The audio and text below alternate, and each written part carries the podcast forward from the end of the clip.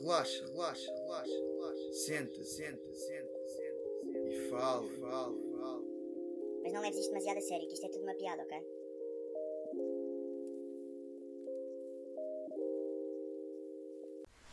Diário de quarentena, dia 56, 6 de maio de 2020. Estamos aqui na reta final do, do diário de quarentena.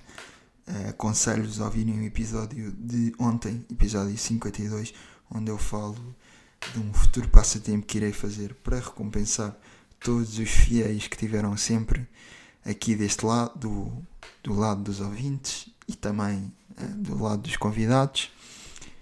Dizer-vos que o convidado 2, para além de um grande amigo, também é dirigente da Juventude Social Democrata, uh, João Pedro Louro.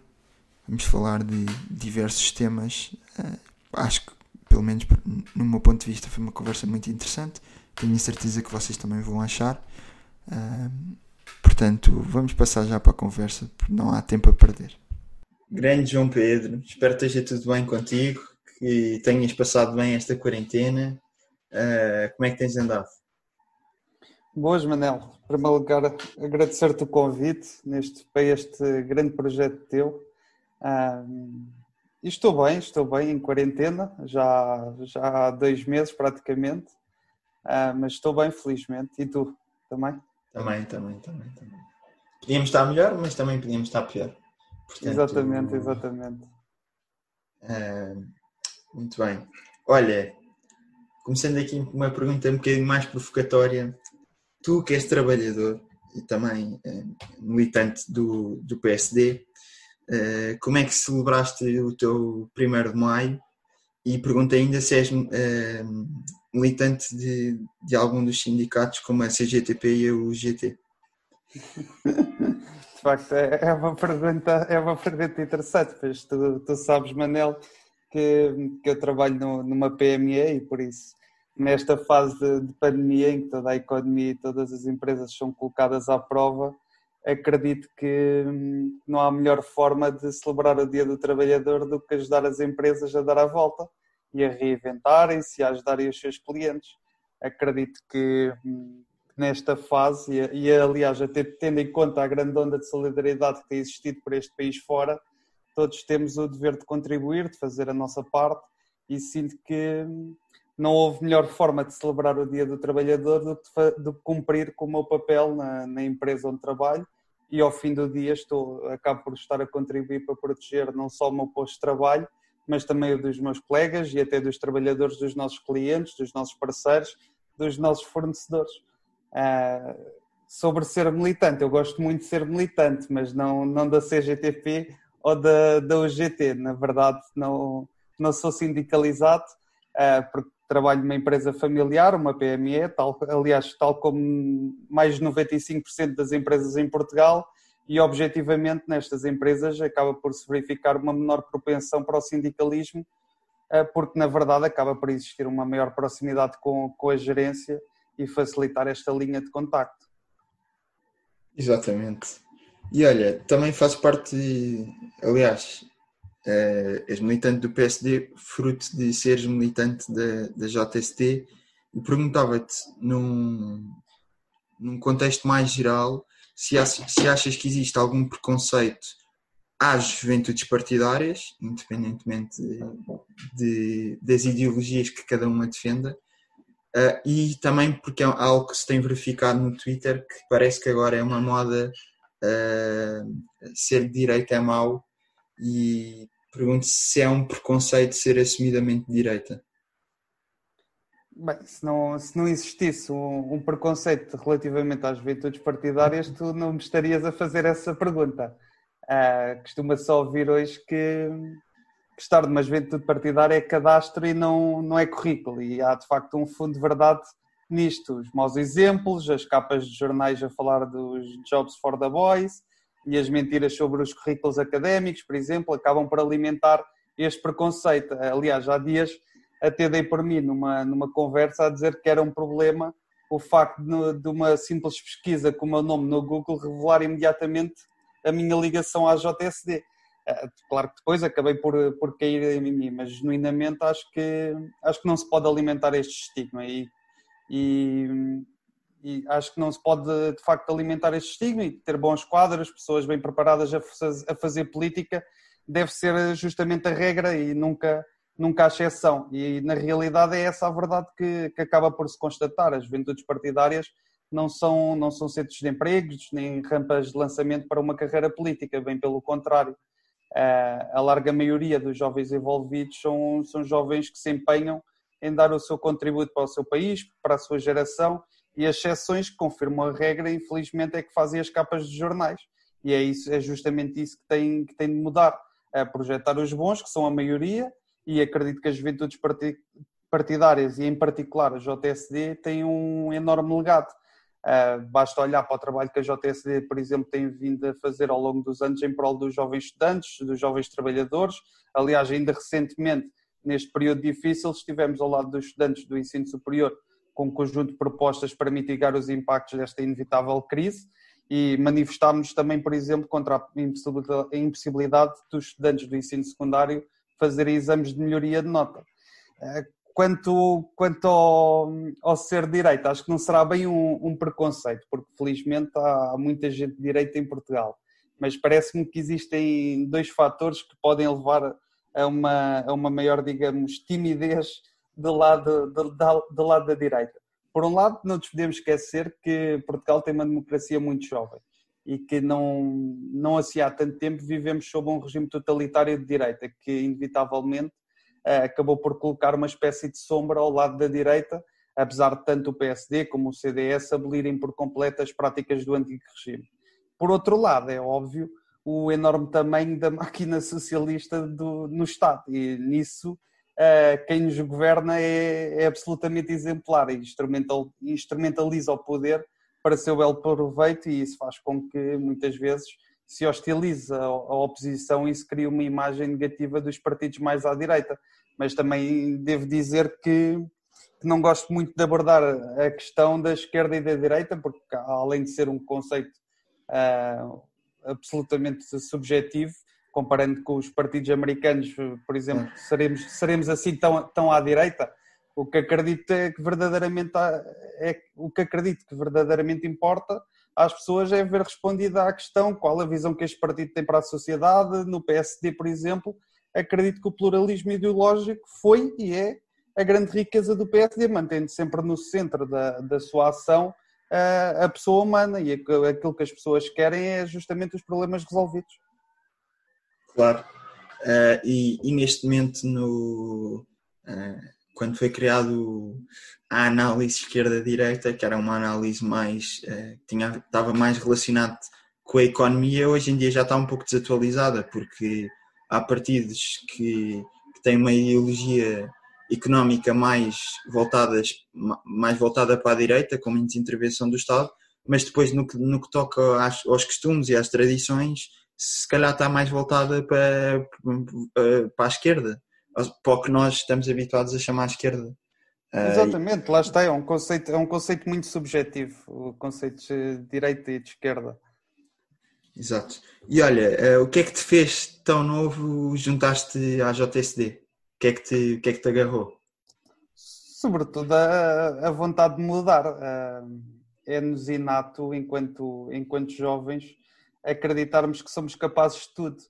Um, aliás, que, na, que, que, nada nem ninguém nos, nos pode parar. Foi, foi um, um bocado neste espírito que entrei para a JSD, na altura com 16 anos, em 2011, e na altura o PSD tinha acabado de vencer as eleições legislativas e o país estava, estava completamente de rastros graças à governação de José Sócrates e foi justamente nesse período que comecei a ter alguma maturidade para, para compreender aquilo que estava, que estava a acontecer ao país. Já ouvia a minha mãe, que é funcionária pública, revoltadíssima com o congelamento dos salários e das promoções de carreira. Uh, ouvi o meu pai, com, como empresário, constatar as dificuldades que sentia. E na altura o PSD aparece um pouco como uma luz ao fundo do túnel, como uma mensagem de esperança para os portugueses. E eu acabei por querer fazer parte dessa reconstrução que o nosso país atravessou. Foram, foram de facto tempos muito duros e ser do PSD ainda mais porque havia muita incompreensão na altura com aquilo que estava a acontecer ao país, mas desde cedo percebi que, que de facto a visão social-democrata da sociedade era aquela que, que mais me apaixonava. Política humanista, centrada nas pessoas, com respeito pela individualidade e pela pluralidade simultaneamente, que, acaba, que aliava a meritocracia à solidariedade, com um foco muito grande no, na questão do elevador social, através de uma, de uma promoção da igualdade de oportunidades uh, à partida. E foi, foi, foi com, este, com esta panóplia de, de emoções, de sentimentos, de, de, também de razão que, que me fez juntar à JST em 2011. Pois, é, no fundo, como, como muitos militantes da atual geração da, da, da JSD é, viram, são, viram em Passos Coelho é, uma, uma inspiração de, de, de liderança. Sem dúvida, foi um grande líder. E olha, passando aqui para outros assuntos, fizeste parte do, do CNE, do Conselho Nacional da Educação. Ainda faço, ainda, ainda faço. Ainda faço, ainda faço. O mandato são quatro anos, não é? Exato. Exatamente. exatamente. Uh, e juntando a isso, foste assumindo várias posições no movimento associativo uh, estudantil do ensino superior, nomeadamente onde foste presidente da, da Associação de Estudantes do ISPS dois anos e ainda foste presidente da, da Associação Académica de Lisboa. Então, sente que é uma matéria que estás mais ou menos confortável, perguntava-te o que é que tu achas que falta ao, ao nosso ensino superior para, para dar o próximo passo. Ui, tanta coisa. A começar, a começar desde logo por tudo aquilo que propus enquanto dirigente associativo. Depois uh, podíamos também ter, ter um ministro em vez de termos, uh, em vez de termos uma mascote. Uh, mas agora falando, falando mais a sério, e, e vou tentar não me alongar muito, apesar deste ser de facto um tema que me é muito caro, como tu sabes, mas já sinceramente que o, que o ensino superior atravessa hoje graves problemas. Do ponto de vista, desde logo, da ação social, uh, efetivamente podem continuar a baixar a propina, mas isso continuará a privilegiar aqueles que menos precisam, porque quem mais precisa tem bolsa de estudo. É um facto que hoje não é a propina o maior entrave à frequência no ensino superior, mas sim a falta de alojamento estudantil. E nesta perspectiva falta justamente um Programa Nacional de Alojamento Estudantil que se concretize, ah, porque aquilo que temos até agora é um, uma, é consequente, é, são consecutivas ah, propostas de planos nacionais de alojamento que acabam por não dar em, em nada. Depois, no que toca à rede, acho que não podemos continuar a ter o ensino universitário e o ensino politécnico como temos hoje e precisamos urgentemente de ter a coragem para mudar isto. Ah, não faz sentido hoje que os dois subsistemas se atropelem como, como acontece ah, nos dias de hoje. É urgente que se defina claramente aquele que é o ensino universitário, aquele que é o ensino politécnico e até elencar os cursos que devem ser lecionados em cada um dos dois sistemas. Para além disso, hoje a fórmula de financiamento das instituições de ensino superior não se aplica na prática e está completamente desajustada da realidade, até porque hoje muitas delas dependem mais da obtenção de receitas próprias do que propriamente do, do orçamento de Estado. E para, para terminar, acho que fazia falta também uma, uma reflexão sobre o processo de Bolonha. De facto, o processo de Bolonha foi implementado em Portugal, ficou, ficou a meio e ninguém fala sobre isto. Uh, não se anda para a frente, não se anda para trás, e acho que era, era sem dúvida alguma, alguma reflexão importante que deveríamos fazer enquanto país. Exato. E, e, acho que acima de tudo, complementando, estando de acordo com aquilo que disseste, uh, falta também um investimento nas, nas universidades uh, e politécnicos do, do interior porque não é com medidas como reduzir as vagas das, das faculdades de, das grandes metrópoles ou do litoral que vai fazer com que mais estudantes vão, vão estudar para o interior. Sem é. dúvida, na altura, na altura opus-me muito acerrimamente a essa, a essa medida, porque de facto, eh, na altura quis colocar aquela limitação de vagas em Lisboa e no Porto com, com o intuito de, dessas vagas irem para o interior, mas aquilo que aconteceu é que os estudantes acabaram por ir para, para instituições do litoral que não em Lisboa e no Porto, como foi o caso Sim. de Coimbra, como foi o caso de Aveiro, uhum. E Ah. foi, um, foi um autêntico disparate deste, deste Ministro da Ciência, Tecnologia e Ensino Superior e, de facto, na altura acabámos por propor ah, outras medidas, desde logo o, o regresso ao, ao desenho inicial do programa mais superior, ah, que este governo também alterou e que anteriormente tinha, de facto, um, era de facto um instrumento de, de combate à desertificação dos nossos territórios e dava um novo impulso às instituições de ensino superior, isto não obstante que pudesse o programa ter alguns problemas, mas não era motivo para, para o alterar significativamente como, como acabou por ser alterado e depois arranjou-se aqui esta medida da, da limitação de vagas que acabou por não dar em nada como hoje vislumbramos. Claro. E olha, aqui uma última pergunta assim mais técnica. Ah, tu foste apoiante na, da candidatura do, do Miguel Pinto Luz e um, um dos grandes temas que o, que o Miguel Pinto Luz trazia era a necessidade de digitalização, era uma das grandes bandeiras. Ah, o que é que tu achas que será o próximo passo para, enquanto, enquanto país, uh, podermos uh, ter uma, uma, um melhor processo uh, digital. Calculo que não, que, não, que não seja distribuir Magalhães por todos os alunos. Calculas bem, na minha opinião. Mas de facto, a, a meu ver, falta desde logo formação, simultaneamente e cuidado hoje ainda vivemos enormes desigualdades digitais e, aliás, este, este, aquilo que vivemos hoje é prova disso. E o Estado, agora mais do que nunca, tem a obrigação de intervir. Esta é uma daquelas áreas em que o Estado tem de dar o exemplo e deve digitalizar toda a administração pública. Já têm sido feitos alguns avanços nesta matéria, não digo que não. Veja-se, por exemplo, o caso do Portal das Finanças, mas há, acredito que há ainda um longo caminho a percorrer.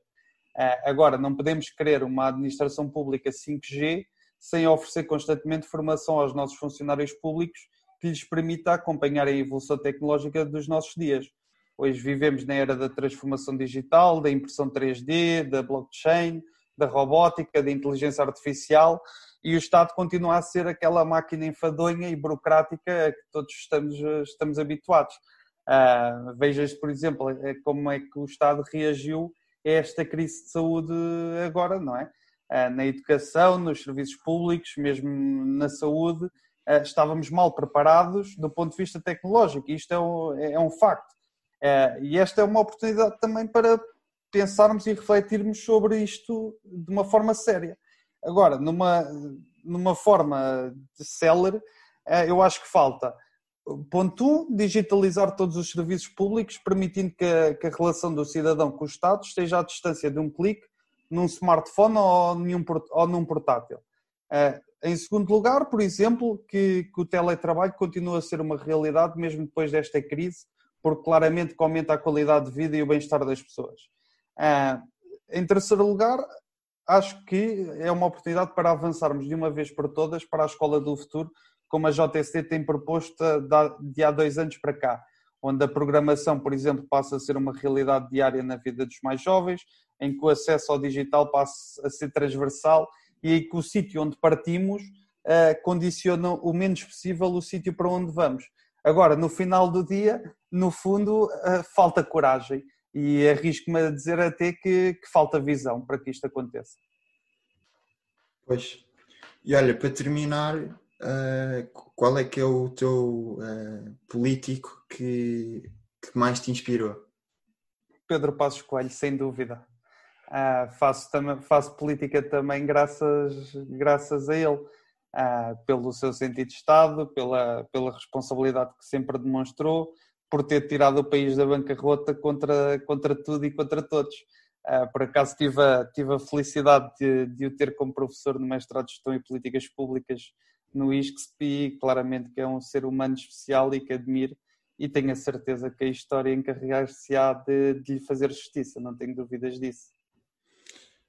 Pois é, às vezes é difícil quando eu, eu vejo muita gente a criticar e ah, mas ele congelou os salários e ele e houve muita miséria no mandato dele, mas ele teve que tomar decisões muito difíceis, tal como, por exemplo, atualmente os, o governo no meio desta crise tem que tomar decisões que se calhar eu não desejava a ninguém estar no lugar deles, uh, o governo Passos Coelho teve que tomar decisões uh, super complicadas e não, apesar de tudo, não foi ele que assinou um memorando com a Troika, não foi ele que levou Portugal à, à bancarrota e, e quem, quem o fez está bastante, bastante identificado.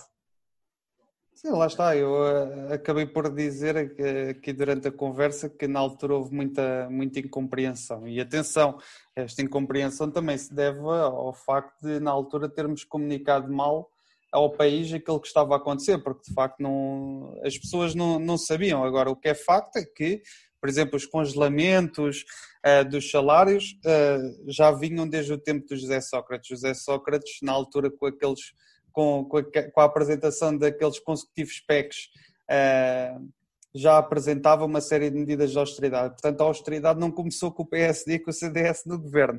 Uh, agora, efetivamente, depois o PSD, para salvar o país da bancarrota, teve de cumprir com, a, com as normas do memorando de entendimento, porque também tínhamos recebido um, um cheque de 78 mil milhões, uh, justamente porque iríamos cumprir essas medidas. Não nos podemos esquecer, e isto é um facto, é quando, quando o governo tomou posse, naquele mês em que tomou posse, não havia dinheiro para pagar sequer os salários dos funcionários públicos.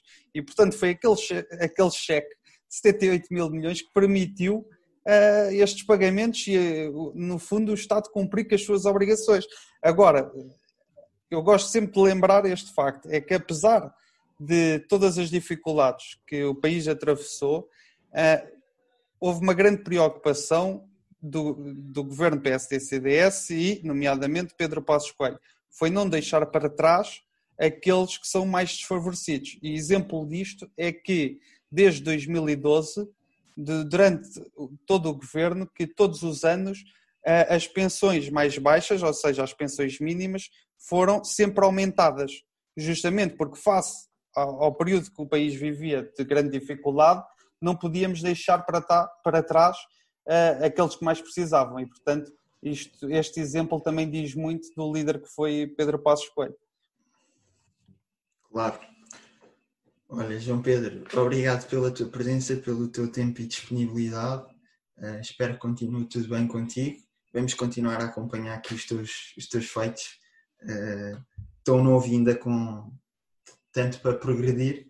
Uh, e mais uma vez, obrigado pela, pela tua disponibilidade e pelo, pelo grande contributo que deste aqui para também à discussão e ao conhecimento. Eu é que agradeço e vou continuar a, a acompanhar este grande projeto, uh, este grande podcast que tem sido um sucesso e não tenho dúvidas que continuará a ser. Vamos ver, vamos ver. Obrigado, Lour. Um abraço. É que agradeço. Um grande abraço.